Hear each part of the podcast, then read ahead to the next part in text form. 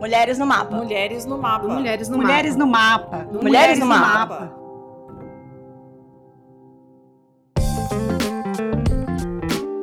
Você está ouvindo Mulheres no Mapa, um podcast com mulheres que pensam e fazem a política externa brasileira. Duas vezes por mês, um encontro para falar de temas complexos e colocar no mapa as mulheres que constroem um Brasil mais atuante e inclusivo.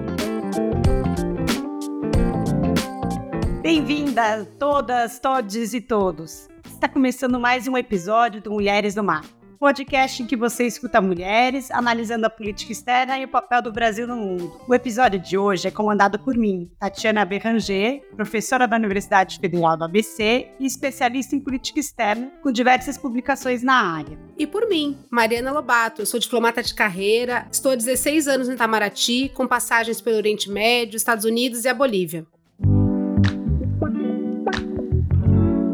Hoje nós vamos falar com a professora Maria Regina Soares Lima, uma verdadeira autoridade no campo das relações internacionais, dona de currículo e trajetória brilhantes. A professora Maria Regina tem contribuído muito para o estudo de política externa brasileira e política internacional. Ela é professora do Instituto de Estudos Sociais e Políticos da UERJ e coordenadora do Observatório Político Sul-Americano. Possui doutorado em Ciência Política pela Vanderbilt University e foi professora adjunta do Instituto Universitário de Pesquisa do Rio de Janeiro, além de lecionar na PUC do Rio de Janeiro por 20 anos. E entre suas muitas realizações, ainda é autora de vários livros. Eu vou destacar aqui o América do Sul no século XXI, Desafios de um Projeto Político Regional e a Projeção Internacional do Brasil, textos selecionados. Professora, seja muito bem-vinda ao podcast Mulheres no Mapa. Hoje vamos conversar um pouquinho sobre como a política externa é moldada, quem tem voz nesse processo e como as decisões são tomadas. É um prazer conversar com a senhora. Não poderíamos falar sobre o campo de estudos de análise de política externa no Brasil sem contar com a sua enorme experiência na área. Eu que agradeço o convite que vocês me fizeram, a Mariana e Tatiana. Tatiana eu já conheço de algum tempo e Mariana estou conhecendo agora. É um prazer enorme poder colaborar com vocês naquilo que for possível, da minha alçada, vamos dizer assim. Porque eu já estou aposentada, enfim. Estou em processo dele, muito difícil esse processo, psicologicamente bastante difícil, mas enfim. Bom, então vamos lá. Vamos começar então com uma pergunta que parece simples. Eu queria pedir que a senhora explicasse o que é o campo de estudos de análise de política externa, como esse campo se originou e qual o impacto que ele teve no Brasil, especialmente ali a partir dos anos 1990 e 2000. Tá ótimo. Eu vou começar com quando ele surgiu. Em primeiro lugar, acho que é importante chamar atenção sobre um, um aspecto que campo, quando, chamo, quando a gente fala em campo de política externa e relações internacionais, a gente está falando de uma disciplina, né, institucionalizada, com carreiras, etc. Então, ele, na verdade, o campo ele vai surgir quando surgem os programas de pós-graduação e a criação da ANPOX, que é a Associação Brasileira de Ciências Sociais. Isso foi no final dos anos 70 e início dos 80. Por que, que é tardio? Porque outros campos disciplinares, estou falando das ciências sociais, que é a minha área. A ANPOX é uma associação de ciências sociais. Tanto a ciência política quanto a sociologia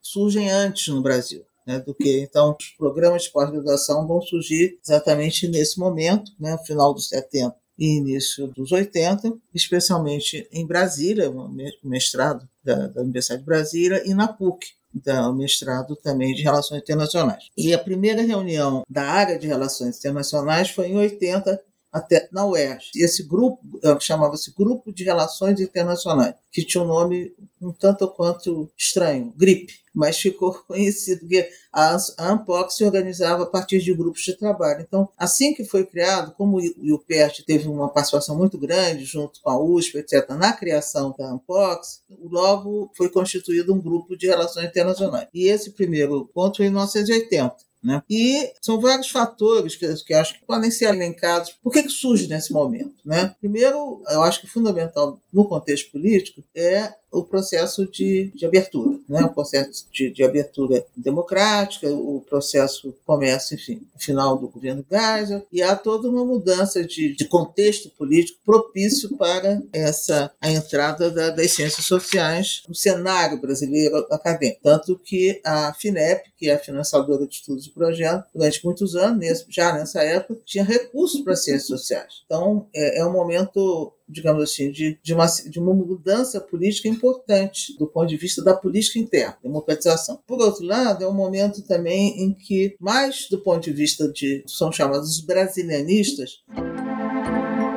Guia de Rota.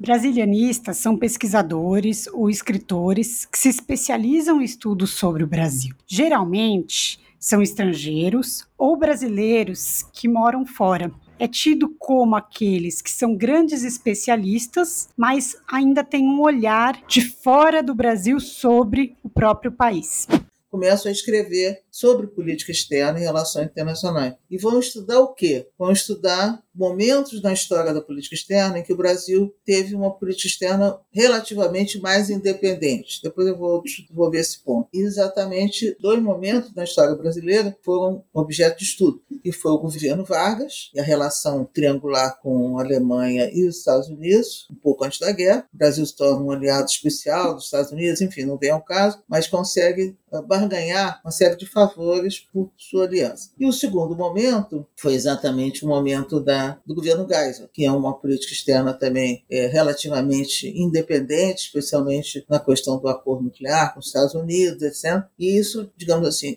e o Brasil, depois de 10 anos de crescimento, crescimento à marcha forçada, o Brasil aparece no cenário internacional, então o Brasil se torna objeto dos estudos. Eu não sei se, digamos assim, eu tenho impressão, não, não posso dizer com precisão, mas eu tenho impressão que começa mais como um efeito da literatura internacional, dos famosos brasileiristas. Por quê? Porque o campo, ao contrário do campo da sociologia, especialmente da, da sociologia, que tinha obras consagradas do ponto de vista do pensamento social no século XIX, XVIII, XIX, XX, o campo internacional não tinha obras consagradas de relações internacionais. Quer dizer, predominava no campo uma visão muito ensaística da geopolítica, né, que é uma coisa ligada aos militares, e da história diplomática, que é uma história da diplomacia, enfim, uma, algo que, digamos assim, sem o, o, vigor, me parece, do que, que é análise de política externa. E, por outro lado, nós tínhamos também as abordagens mais estruturais, que eram aquelas oriundas do marxismo, do estruturalismo da CEPAL, da teoria da dependência, que supunha uma relação, evidente, isso era fundamental, centro-periferia. Essa relação centro-periferia, muitas vezes, ela,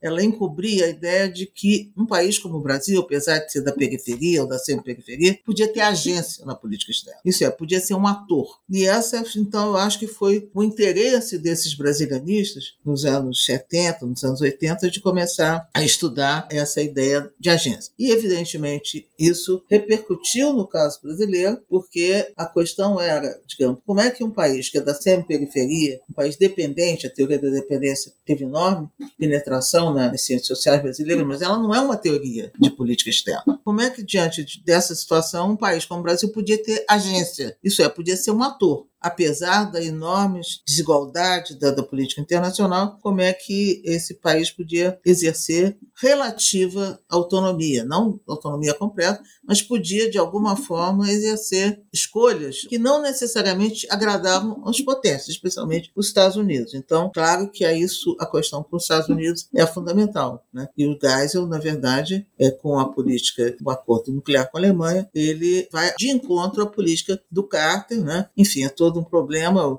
inclusive rompe o acordo militar com os Estados Unidos, enfim, é um momento de agência, né? não importa em que direção. Então, eu acho que, primeiro, essa, essa questão é, é um contexto favorável, e eu acho que um contexto favorável, inclusive, do ponto de vista analítico. Isso é, é preciso, porque a literatura dos brasileiristas era muito de grande potência. Não, a questão era como é que um país na periferia pode ter agência? Não é uma questão simples. Né? Então, eu acho que isso é, é o que ajuda a explicar a formação desse campo nessa época, exatamente com a, a, a criação dos, dos, mestrados e com esses dois mestrados e com a associação, que é um âmbito de profissionalização e institucionalização das ciências sociais, em que as relações internacionais vão conviver com todas as outras disciplinas, a política e a ciência política, que é, também vai surgir forte, já, já existia até antes, e a sociologia. Ao contrário, mas aí isso não dá para desenvolver agora, dessas disciplinas, e é pais fundadores, infelizmente pais fundadores, não tem mães fundadoras, que são os pensadores importantes né, como Sérgio Buarque de Holanda, Caio Prado, todos esses não eram propriamente do campo de relações internacionais. Caio Prado, você não pode dizer, mas enfim, era muito mais uma interpretação de um país é, periférico. Né? E as relações internacionais têm poucos pais fundadores. E os pais fundadores das relações internacionais para a academia não poderiam ser apenas os diplomatas. O Rio Branco pode ser um ícone para a diplomacia, mas para o pensamento está ausente. Né? Eu considero o Hélio Jaguaribe um dos primeiros pensadores de relações internacionais que não seja diplomata, que não fosse história diplomática. Então, o Rio Branco, para nós, né, na academia, ele é não tem a importância que tem na história da diplomacia. Então, eu acho que tudo isso converge para essa ideia da profissionalização, etc., ainda que posterior à ciência política e à sociologia, porque na sociologia e na ciência política nós tivemos pais fundadores, ou mães. Infelizmente, acho que são todos pais, estava tentando me lembrar, e são autores do final do século XIX, século XX. E no Brasil, não. Então, isso já coloca, talvez, uma questão que vai aparecer depois, é que, de alguma forma, o campo de relações política externa e relações internacionais não enraizava um pouco no pensamento, o que se chama pensamento social e político brasileiro. Eu não sei, eu acho que sempre, de certa forma, no Brasil foi visto como um campo do Itamaraty. As elites brasileiras delegaram, de certa forma, essa função né, na função do Estado, né, uma política do Estado, ou de governo, já pode entrar nisso, a diplomacia. E, de alguma forma, o interesse da, dos jovens cientistas sociais, das jovens cientistas sociais, como era eu na época, de alguma forma, estava muito ligado à questão da democracia. O país estava democratizando. Então, ciência política bombava, sociologia bombava, sociedade, né? Enfim, e relações internacionais talvez tivesse mais dificuldade, mas, de alguma forma, vincular com a democracia, acho que foi um salto importante para a análise da política externa. E eu acho que os anos 90 aí dar um segmento mais fortalecido, etc. Mas eu acho que essa especificidade talvez na criação do campo. A senhora estava mencionando, né, os pais fundadores aí da sociologia e me fez pensar justamente no quanto o campo das relações internacionais, assim como, infelizmente, como muitos outros campos, ele é dominado, sempre foi dominado pelos homens, né? Tanto no Itamaraty, no Ministério das Relações Exteriores, quanto na academia. A gente pensou esse podcast, esse podcast nasceu em parte por conta justamente dessa falta da presença das mulheres na diplomacia, nas relações internacionais. Atualmente, no Itamaraty, apenas 23% do corpo diplomático é formado por mulher. Quando vai subindo na hierarquia e se aproximando dos níveis mais altos, esse número diminui. Coisa semelhante, a meu ver, acontece também na academia. Então, eu queria saber, a senhora, como uma pioneira né, no Brasil, como que avalia o papel das mulheres na diplomacia na academia, na formulação e nas pesquisas de política externa? Primeiro, eu queria separar a ideia de influência na formulação, mulheres na pesquisa pesquisa e no ensino em relações internacionais de ciência política. São coisas distintas, tá? Já vou desenvolver isso. Eu concordo com você, quer dizer, no, eu estava até mencionando antes, há vários, quer dizer, há vários estereótipos com relação às relações internacionais. Meio que é um campo masculino. Esse é um estereótipo que eu acho que não é só do Brasil. Aí, aí eu acho que teria de estudar, mas como o Brasil é, talvez tenha algumas especificidades, inclusive um relativo insulamento do Itamaraty com relação, digamos, à sociedade do Brasil, como os Estados Unidos, o Brasil é um país muito grande. Países grandes tendem, continentais, tendem a ser voltados para dentro. Se importam pouco com. É diferente no caso dos Estados Unidos. Os Estados Unidos é um país absolutamente paroquial, desse ponto de vista. Enfim, não vou entrar nesse, nesse tema, mas o Brasil é um país, tem esse aspecto, em que política externa, de alguma forma, sempre de certa forma foi delegado a quem, enfim, do ponto de vista constitucional, quem faz a política externa é o presidente. Digamos assim, se ele chama um político de um partido durante 45, a República de 47, você tinha muitos políticos que foram ministros. Ele está delegando de alguma forma. A República de 47 tem vários ministros que eram civis, né? como os diplomatas costumam dizer, quer dizer, fora da carreira. E ele está delegando. Mas, durante o governo militar, por exemplo, os ministros eram todos, foram praticamente todos na carreira. E aí, evidentemente, esse ministro tem autonomia né? porque ele está lá por delegação do presidente. Né? O presidente pode, o Lula falou, né? esse cargo, a ministra é minha, né? Na saúde. Eu tiro se eu quiser. Enfim, isso também é outro, outro ponto, que é a questão dos desafios que você tem na democratização da política com relação às relações internacionais. Eu acho que é um campo masculino. Eu não sei se isso, porque pelo tema, é, é guerra, é espionagem, é coisa ruim. Eu me lembro muito, nunca mais me esqueço, uma vez no Ampox também, eu era nem, nem da idade de vocês, né? acho que era mais jovem, sei lá. É, eu estava apresentando com uma amiga, a gente estava apresentando um paper sobre o acordo nuclear, o, o tratado de não, o tratado de não proliferação das armas nucleares. Um colega meu falou assim: ah, como que duas meninas tão jovens, um tema tão árido, enfim, então tem esse preconceito. E eu acho que tem um preconceito também da visão que predominava no Itamaraty, que a política externa é uma coisa para homem. Isso era a sociedade. A primeira mulher aprovada no Itamaraty, né, em 1918, eu sei porque eu estou participando de um concurso que tem o nome dela, Maria José de Castro Rebelo Mendes. Ela foi aprovada em 18, ela teve de recorrer a Rui Barbosa para poder entrar no Itamaraty, tendo sido aprovado. É claro que a criação do DASP acabou sendo posterior uma forma de entrada, mas ela é, simplesmente é, é, se questionava e houve, e houve uma celeuma na sociedade por causa de, dessa diplomata. Enfim, então o Itamaraty sempre, acho que cultivou homens brancos, né, geralmente da elite brasileira. É uma casa de elite, porque é uma casa que exige um certo, por mais que agora tenha se democratizado em função da democratização, ele exige uma, uma formação que no Brasil, digamos, é de classe média para cima, que tem a universidade, senão não entrava, né? Enfim, e além disso, tem, acho que cultivavam também essa casa de que a política externa era algo masculino. Eu acho que isso está mudando. Eu participei da equipe de transição no campo da política externa e foram muito interessantes. As diplomatas da associação, né, a Gala do Bachatela, ela tem sido. Agora, não é só mulheres, os negros também estão pouco representados. Muito pouco. Não tem nem estatística, eu acho. Ao contrário das estatísticas sobre mulheres. Mas não tem estatística de negros. Né? Guia de Rota. A Associação de Mulheres Diplomatas Brasileiras foi criada em 2023 para reunir as mulheres diplomatas e fortalecer a luta delas pelo ingresso e promoção na carreira diplomática. A atual presidenta é a embaixadora Irene Vidagala. E também eu não sei da academia como é que é, mas eu acho que é, uma, que é diferente. A sensação que eu tenho é que como se houvesse uma auto, não autodelegação, mas são as mulheres não vou fazer, porque talvez por causa desse passado discriminatório com relação às mulheres, as mulheres não concorriam talvez ao Rio Branco. E eu acho que também custou um pouco na própria geração, a minha geração desse ponto de vista talvez tenha sido pioneira, da ideia de que é um tema fundamental e não, não tem, digamos assim, que, que interessa, que não é um tema que é só ligado, porque tinha muita ideia de que era algo do Estado. E é evidente que nos anos 70 a gente não queria saber do Estado, a gente queria saber da sociedade, da democracia, etc. Então, são talvez várias coisas. Eu não sei, o, o dado que vocês têm é muito interessante. Agora, eu acho que é interessante também comparar o que acontece na carreira das mulheres e dos homens, a diferença de, em gênero com relação às, às diversas carreiras. Eu acho que tem, na diplomacia, eu acho que existe essa, essa autodesistência. Está mudando. Claro que está mudando. E só vai mudar se mudar as regras do jogo, porque as pessoas não podiam nem casar com diplomatas, as mulheres não podiam casar com diplomata, né?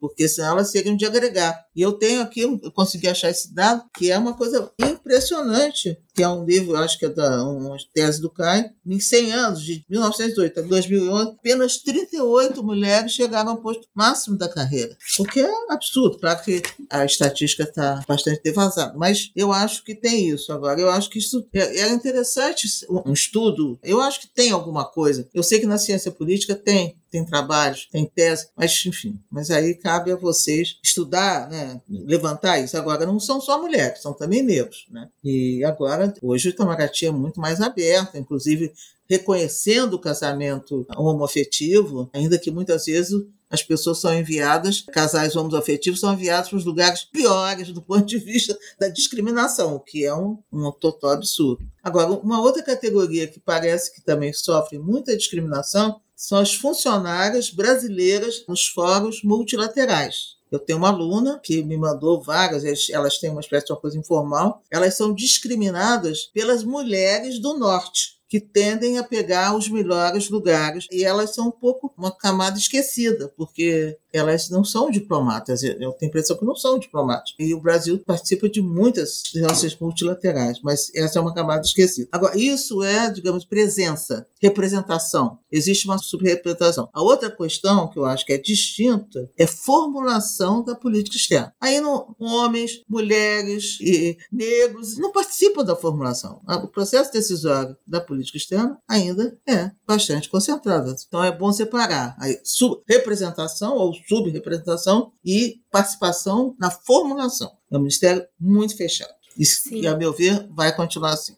Quer dizer, apesar de toda. Estamos no esforço aí. Eu participei da criação do Compep e fiquei muito. em 2013 e fiquei muito desanimada com relação. Mas tudo bem. Eu soube que as minhas jovens companheiras estão nessa luta e eu acho que é importante. Eu queria até corroborar com a senhora nessa questão de que a formulação de política externa é vista, né, o envolvimento com as questões de política externa é vista como uma coisa masculina, porque mesmo dentro do Itamaraty, mesmo havendo 23% de mulheres, que já é um número baixo, quando se vê a divisão dessas mulheres nas diferentes atividades que o Itamaraty tem, isso fica muito claro. A maioria das mulheres é enviada, por exemplo, para temas de consular, cerimonial e administração, enquanto os homens são enviados para as principais embaixadas, onde teoricamente se tem é muito mais participação na formulação de política externa, né, de política internacional e de atuação também. E daí falando no Itamaraty, onde eu vivo por já alguns anos, eu queria fazer uma outra pergunta para a senhora. No Ministério das Relações Exteriores, se tem né, duas premissas básicas que eu escuto desde que eu estava me preparando para a carreira diplomática, segui escutando na formação do Rio Branco, e é uma coisa que acompanha os diplomatas ao longo de toda a vida, que são justamente essas ideias que a senhora mencionou rapidamente na resposta à outra questão, que é que o Itamaraty faz política de Estado,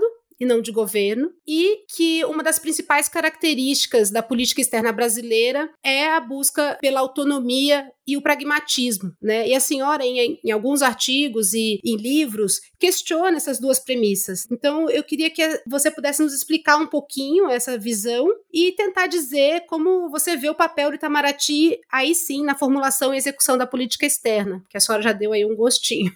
Claro, um prazer. Ó, primeiro o seguinte, é essa política de Estado e política de governo, isso é um must, né? Daqueles que, que não gostariam que houvesse uma democratização da política externa. Primeiro, é o seguinte: do ponto de vista mais estrutural, de fato, você tem na política, no Estado, qualquer Estado capitalista, as zonas cinzas do Estado. São quem acho que usa esse termo, acho que não, não sei se é o Adam Jovens, que eu, enfim, não importa. Que é o seguinte: são áreas que são impenetráveis à participação, à democratização. Por exemplo, Banco Central, toda a parte financeira de juros ou de câmbio. Não existe uma democratização do câmbio, da formulação da política cambial, porque isso daria uma vantagem enorme aos setores que têm recursos. Então, essas zonas são vedadas no Estado capitalista, são zonas cinzentas. Dentro desse conjunto, o Itamaraty se colocou, ou tentaria se colocar nessa ideia de política de Estado que política de Estado, digamos, é uma política que atenderia ao interesse nacional. Só que o interesse nacional é um termo totalmente polissêmico. Não existe um interesse nacional. É o interesse do que a população, na democracia, é o interesse que o governo eleito, é, que a população elege um governo com uma determinada proposta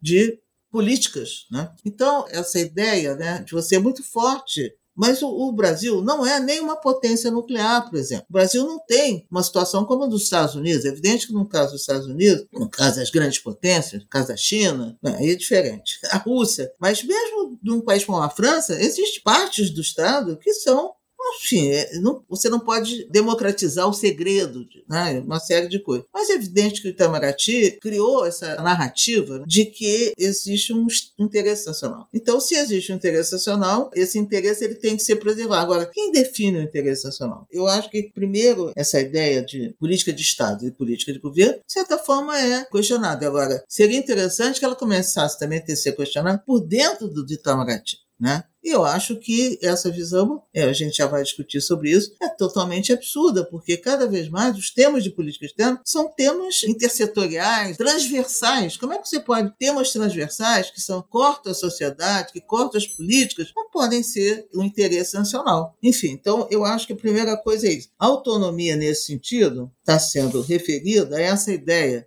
de que o Itamaraty seria um órgão autônomo, do ponto de vista, quer dizer, ela é, não é um órgão, é um órgão do Estado brasileiro, da presidência brasileira, que evidentemente muito preocupada da sua autonomia. Então isso é a ideia do insulamento burocrático. Insulamento burocrático, né, que é um termo que foi muito usado para explicar a política de desenvolvimento dos países do leste asiático, é essa ideia de que, digamos assim, é infensa a participação da sociedade.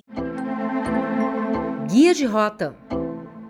Insulamento burocrático diz respeito ao Itamaraty se manter distanciado tanto da sociedade civil como dos demais órgãos do Estado. Então, é uma ideia de que funcionasse como uma ilha, apartada da sociedade e dos demais aparelhos de Estado. Por isso, mantendo, então, a centralização do processo decisório de política externa. O que é absurdo, quer dizer, claro que não. A gente tem. Uma coisa é a autonomia que o Itamaraty pode ter nos graus de liberdade que o agente político, que no caso da democracia, o principal é o executivo, lhe dá. A delegação é dada. Né? E o Itamaraty não tem autonomia, porque o Itamaraty também, exatamente por essa separação da sociedade, não tem um eleitorado na sociedade. Não tem. Porque exatamente o Itamaraty cultivou essa ideia da separação. Então não tem um eleitorado. Saúde tem um eleitorado. Qualquer política do governo tem eleitorado. O Itamaraty não tem. Então ele depende do quê? Depende do poder do presidente. Então a autonomia ela é muito relativa. Não existe autonomia. E se não existe autonomia, porque o Itamaraty sozinho não pode formular política externa se ele não tiver a anuência do presidente, porque nós estamos no regime presidencialista. Não existe, né? Eu acho que a gente tem bons exemplos, seja no governo Bolsonaro, seja no governo do Lula, desses momentos, né? De situações em que a autonomia é função da relação que se estabelece entre o presidente e o chanceler. Agora, tem uma outra autonomia que tem a ver com outra coisa. Tem a ver com a autonomia da política externa,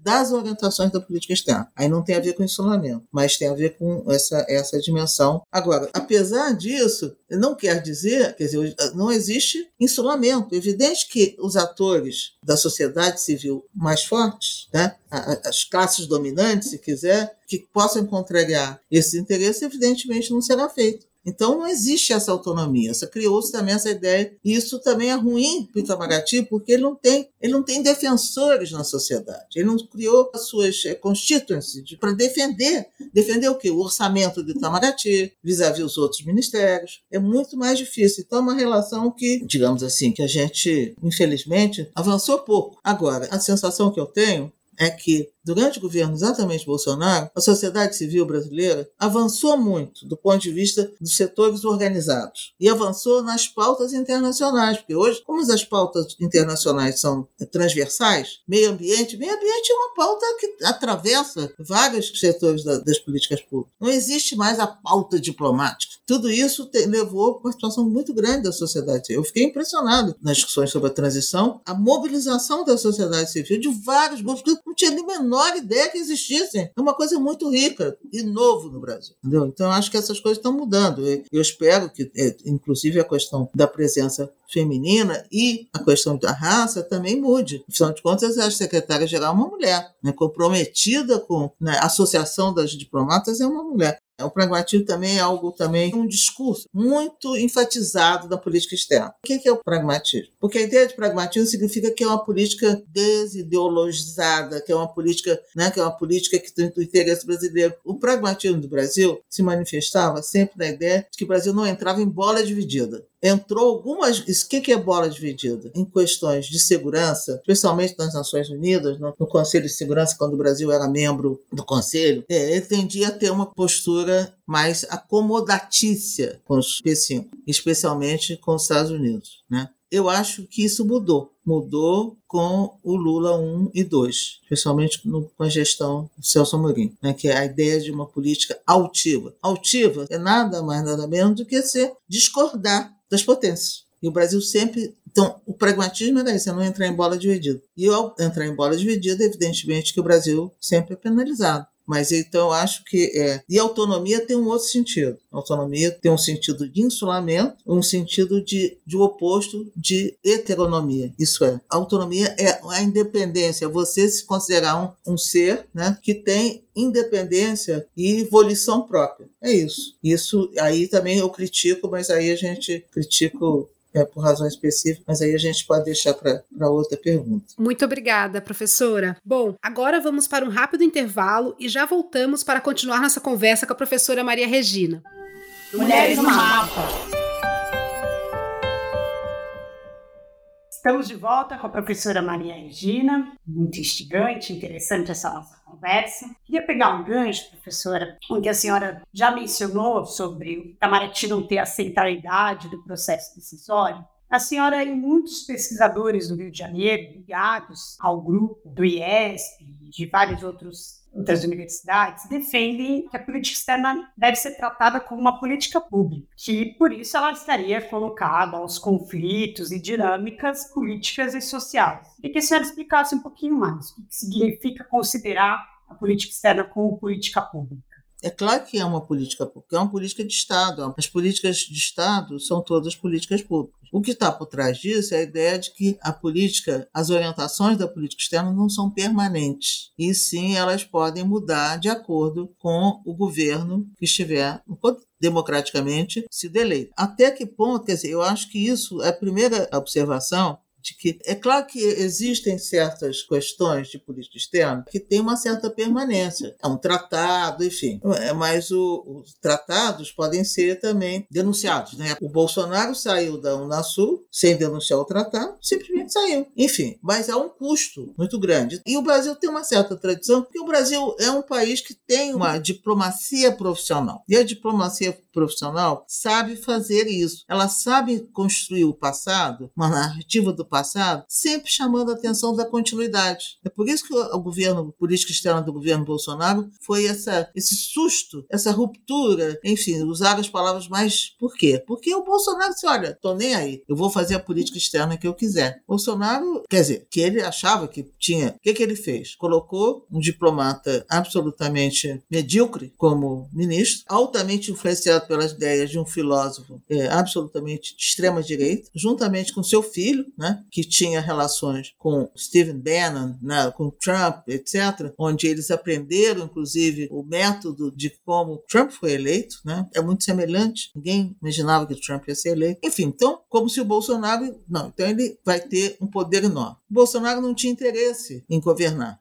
Estou dando dois exemplos opostos, que eu acho que tá bem essa, responde bem essa pergunta. Ele não tinha muito interesse em, governar, então o que ele fez no segundo momento do seu governo, quando a coisa complicou para ele? Ele delegou para o Centrão. A política externa para ele, contando que estivesse alinhada com Trump, e no fundo, quem era o chanceler que ele gostaria era o filho dele. E fez o que, o que ele quis, saiu da, da Unasul, tinha um comportamento absolutamente seguidor do Trump, etc. E o Ernesto Araújo, o seu primeiro chanceler, fez o que quis dentro do Itamaraty. Isso é, ele eliminou o princípio da hierarquia, que é fundamental para uma instituição como Itamaraty, que é uma instituição hierárquica, quase militar desse ponto de vista. Ele eliminou isso, chamou, colocou gente mais jovem para ser subsecretária, etc. Ele, mas ele era uma pessoa completamente sem, sem, sem, expressão na carreira. No momento em que ele pisou na bola, e foi, acho que foi as declarações dele contra a China, e o, o agro todo veio em cima dele, ele caiu.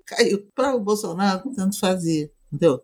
Porque Sim, ele estava, a política externa com ele tinha dimensão declaratória, e é onde ele construiu as alianças com setores da extrema-direita, né, especialmente por via do seu filho. E, de, e aí colocou um diplomata que era um diplomata de carreira, etc., que foi uma espécie de um, limitação de danos. Lula 1, Lula 2, tinha ideia da política externa e chamou uma pessoa como o Celso Amorim, que, com quem ele tinha uma sintonia muito grande. E Marco Aurélio Garcia, que eu acho é um formulador muito importante da, que foi da política externa para a América do Sul. Então, o Celso Amorim estava em grande sintonia com o Lula. Então, evidente que, desse ponto de vista, né, o Itamaraty talvez tivesse a delegação total do Lula. Hoje, a política externa, eu acho que ela opera num contexto muito diferente. Por quê? Porque a política externa, ela se, a partir do, governo, o governo Bolsonaro criou, não só, digamos assim, fez aparecer um setor da sociedade da extrema-direita, que se diz que é da direita, e esse setor, digamos assim, altamente ideologizado, e o Bolsonaro, por via do Olavo de Carvalho e do Ernesto Araújo, ideologizou a política externa. A política externa ficou muito a questão da, da aliança com os Estados Unidos, a relação com a Venezuela. Hoje, a política externa, ela é, mesmo certos aspectos da política externa do Lula, ela é, tem baixa popularidade. Quer dizer, aquilo que não existia na sociedade brasileira, uma visão própria da política externa, passou a existir de uma forma horrível, de uma forma absolutamente perversa. Então, isso é um aspecto que a gente vai ter de entender. Isso é uma hipótese que eu tenho, mas eu acho que ela é verdadeira. Mudou. As, pe as pessoas têm medo que o Brasil se torne uma Venezuela, que o Brasil se torne um país comunista. Gente, onde é que estão com a cabeça? Isso é um sonho de uma noite de verão. Isso é uma, isso é uma alucinação. Mas é verdade para essas pessoas. Pós-verdade, enfim, fake news, enfim. Então, isso é um problema. Por outro lado, cada vez mais a política externa passa, ela é muito transversal, como eu já chamei. Ela afeta diversos setor. E a sociedade brasileira, especialmente a sociedade civil organizada, ela se mobilizou muito. Uma coisa muito curiosa no governo Bolsonaro. Né? Como eu disse, eu fiquei impressionado com a mobilização da sociedade civil em temas que são transversais. E hoje, por exemplo, no governo, não vou discutir, não, que eu não sou cientista político, mas aparentemente o tal do presidencialismo de coalizão, ele mudou um pouco de figura e está dando mais. O Lula hoje não consegue fazer, digamos, uma coalizão de governo que possa garantir os votos no Congresso. Então ele tem de negociar os votos no Congresso com o Centrão, que consegue. E isso garante o quê? Que o Congresso tenha um certo poder na política externa. Enfim, vamos ver. Mas certamente em alguns temas que são de política externa, como, por exemplo, meio ambiente e povos originários, que foram afetados na da votação da PEC da formação de governo. Enfim, então, muito complexo o quadro. E como que você vai dizer que a política externa é política de Estado? Fica difícil.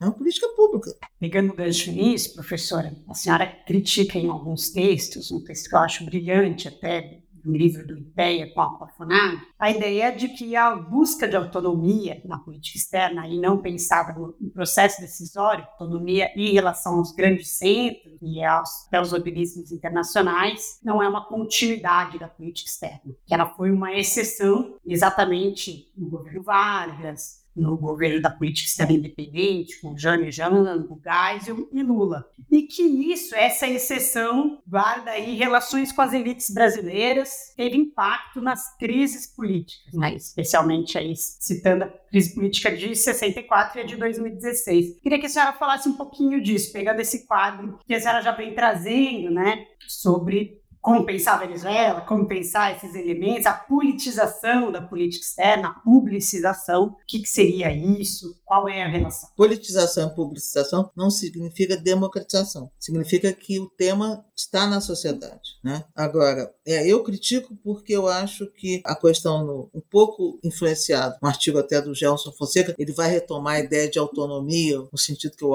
acredito que é correto, é, lá no Hélio.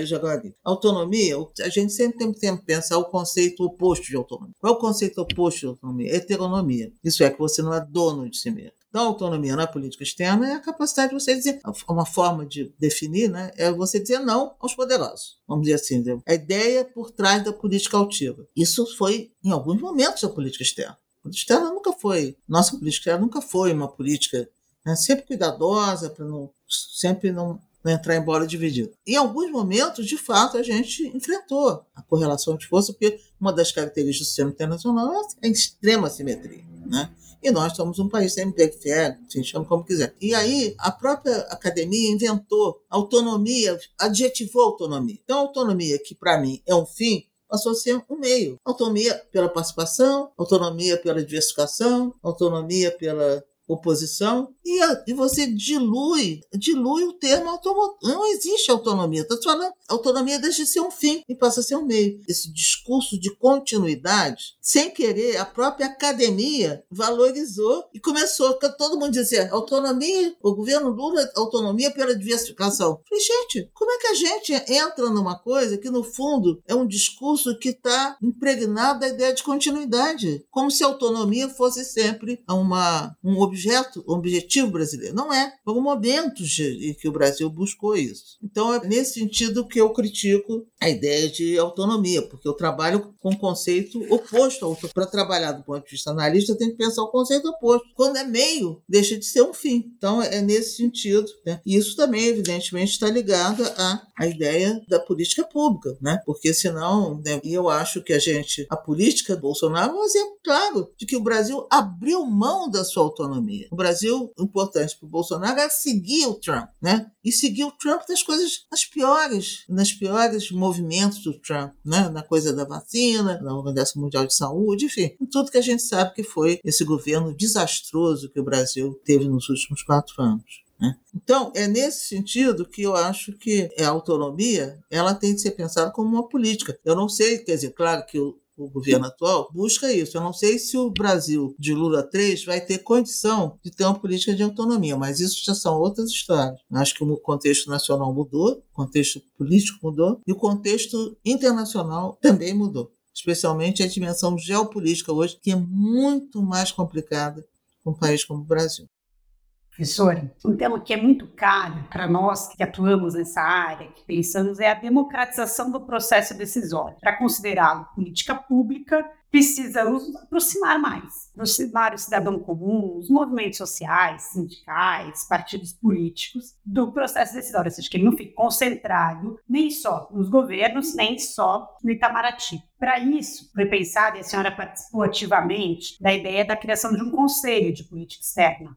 que funcionaria de maneira correlata ou talvez muito próxima ao que são os conselhos nacional de educação, de saúde. Eu queria que a senhora falasse um pouquinho mais sobre isso, sobre a importância de um conselho, as dificuldades de criá-lo, os desafios, como é que a senhora entendeu essa proposta e entende ela. Claro, eu participei muito em 2013, né, que foi essa discussão. E era o governo Dilma. Fizemos um seminário lá em, na UFABC, o Lula foi, enfim, foi todo mundo. é, e, enfim, parecia que a coisa ia andar. Não andou. E era um governo, digamos assim, aberto à participação, aberto aos setores progressistas, e não andou. Né? E, e era uma coisa de, do ponto de vista consultivo. Não era, não era um conselho, era um conselho consultivo, como existe, como você mesmo mencionou, vários outros do ponto de vista da saúde. Você tem o o conselho foi muito ativo, né? o conselho de saúde sempre foi muito ativo na área de, da alimentação, enfim. Mas eu não sei agora como é que poderia funcionar esse conselho, até porque, quer dizer, eu, eu acho que o, ambiente seria o mais propício e, de certa forma, a transição de governo e a, e a formação de equipe de transição com a participação de mais de duas mil pessoas participando, havia-se uma sede de participação. E eu não sei, eu não sei, eu não sei onde é estão as propostas que foram feitas, entendeu? Houve um movimento grande, né? Agora, uma das coisas também que, que acontece é que hoje também a sociedade civil não é homogênea, ela é muito heterogênea. E, de alguma forma, isso pode levar também, não digo competição, mas também isso pode levar a uma situação de não mais difícil unidade. Quer dizer, quais são as associações, quais são os movimentos sociais que vão estar representados nesse conselho. Porque aí você tem, você não escapa da ideia de ter um mínimo de abertura para representação ampla, né? Isso, enfim, isso aí eu acho que é uma dificuldade que a gente não tinha na época em 2013 com o Compep. Guia de rota. Em julho de 2023, a Rede Brasileira de Integração dos Povos, a REBRIP, abriu uma consulta participativa dentro do canal do Brasil Participativo do atual governo sobre a criação de um Conselho Nacional de Política Externa. Não tinha, era uma coisa muito mais. É... E eu percebi que dentro da própria sociedade civil esse tema não era um tema absolutamente consensual, porque não, não estaria claro, porque se você pegar a saúde, na saúde você teve algumas lideranças e algumas instituições que lideraram o processo da criação dos conselhos. Agora, os conselhos são muito importantes. Eu não sei como é que está essa questão no governo. Isso era uma questão para o governo, é, governo Lula. Na discussão que nós fizemos no grupo, haveria uma ideia de ter uma discussão sobre isso mais para frente, enfim foi empurrado com a barriga. Então, não sei, eu acho que eu vejo com um pouquinho de desânimo para isso. Agora, eu acho que o que você tem de fazer é, de, um, de uma forma, aumentar a accountability da diplomacia. Agora, também a gente está, a representação política também tá, não está grande coisa, porque, por exemplo, na época do. Acho que foi quando o Lula era presidente, ou quando foi. É, o Congresso era muito ativo do ponto de vista de, de convocar discussão, enfim. Isso, não sei, eu,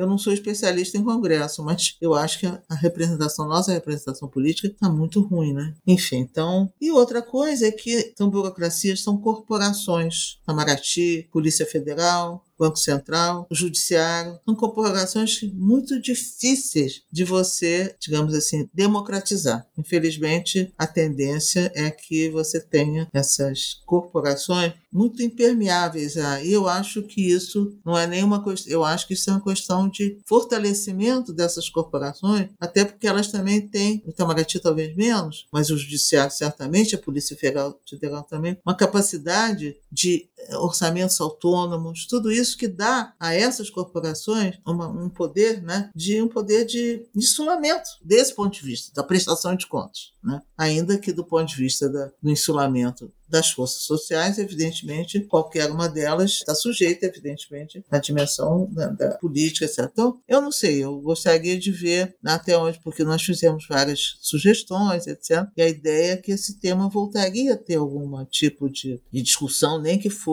E eu, eu também tô, acho que certas coisas têm que mudar também de dentro para fora. Então, esse movimento que está tendo na questão feminina, eu espero que tenha na questão de raça, dentro do Itamaraty, isso vai acabar também criando fissuras e tensões do processo que vão ajudar na questão da democratização. Mas eu, eu não creio. Eu, infelizmente, a essa altura do campeonato, eu não creio mais que isso, pelo menos para mim, meu tempo aqui nesse planeta.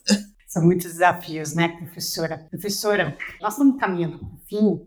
Queríamos pedir para a senhora indicar três nomes que vêm à sua cabeça de mulheres que fazem parte do mapa quando a gente pensa em análise de política externa. Três nomes que a senhora lista que vem, o ouvinte poderia também procurar, também ler. Né? A senhora é um nome com uma expressão inquestionável na área. Queríamos então que a senhora colocasse mais três aqui para os nossos ouvintes. Olha, eu, eu fiquei pensando assim, assim meu Deus, essa pergunta é difícil, porque três você. Eu acho difícil três. E eu também é o seguinte. Pode falar mais. É, tá. Não, porque é o seguinte a geração mais jovem, da sua geração, por exemplo, você terminou seu doutorado quando? Desculpe, pergunta. 2014. 2014. Então, você faz parte da geração de alunos meus também que terminaram por aí e que alguns assim que eu acho excepcionais, né? Que eu vejo assim como, digamos assim, não meus continuadores, eu não tenho essa pretensão, mas eu tenho alegria de ter ajudado a formá-los. Então, eu acho que no... essa nova geração de vocês que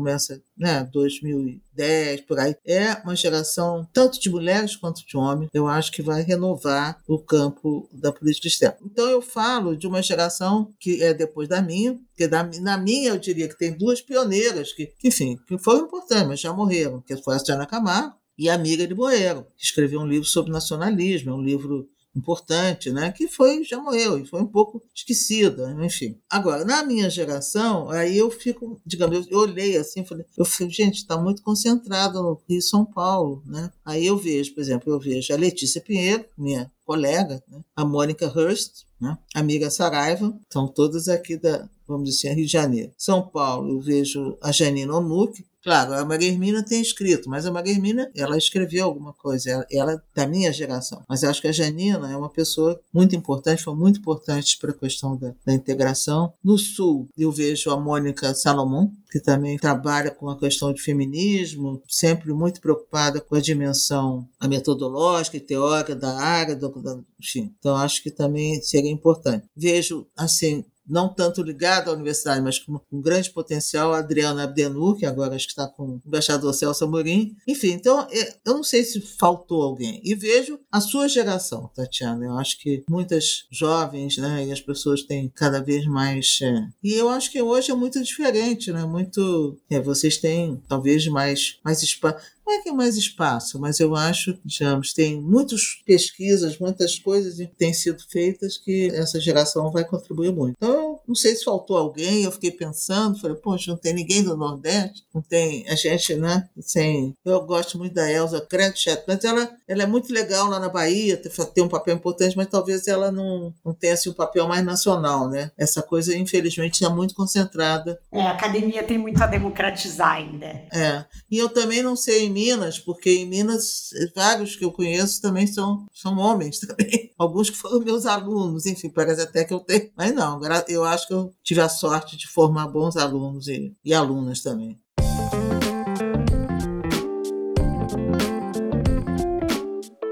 Professora, eu queria agradecer pela conversa. Eu aprendi muito, acredito que os nossos ouvintes também. Obrigada por ter reservado esse tempo pra gente. Espero voltar a vê-la em breve. Eu que agradeço, Mariana e Tatiana, o convite. Foi para mim também foi ótimo. Me fez pensar várias coisas. Eu te agradeço a oportunidade.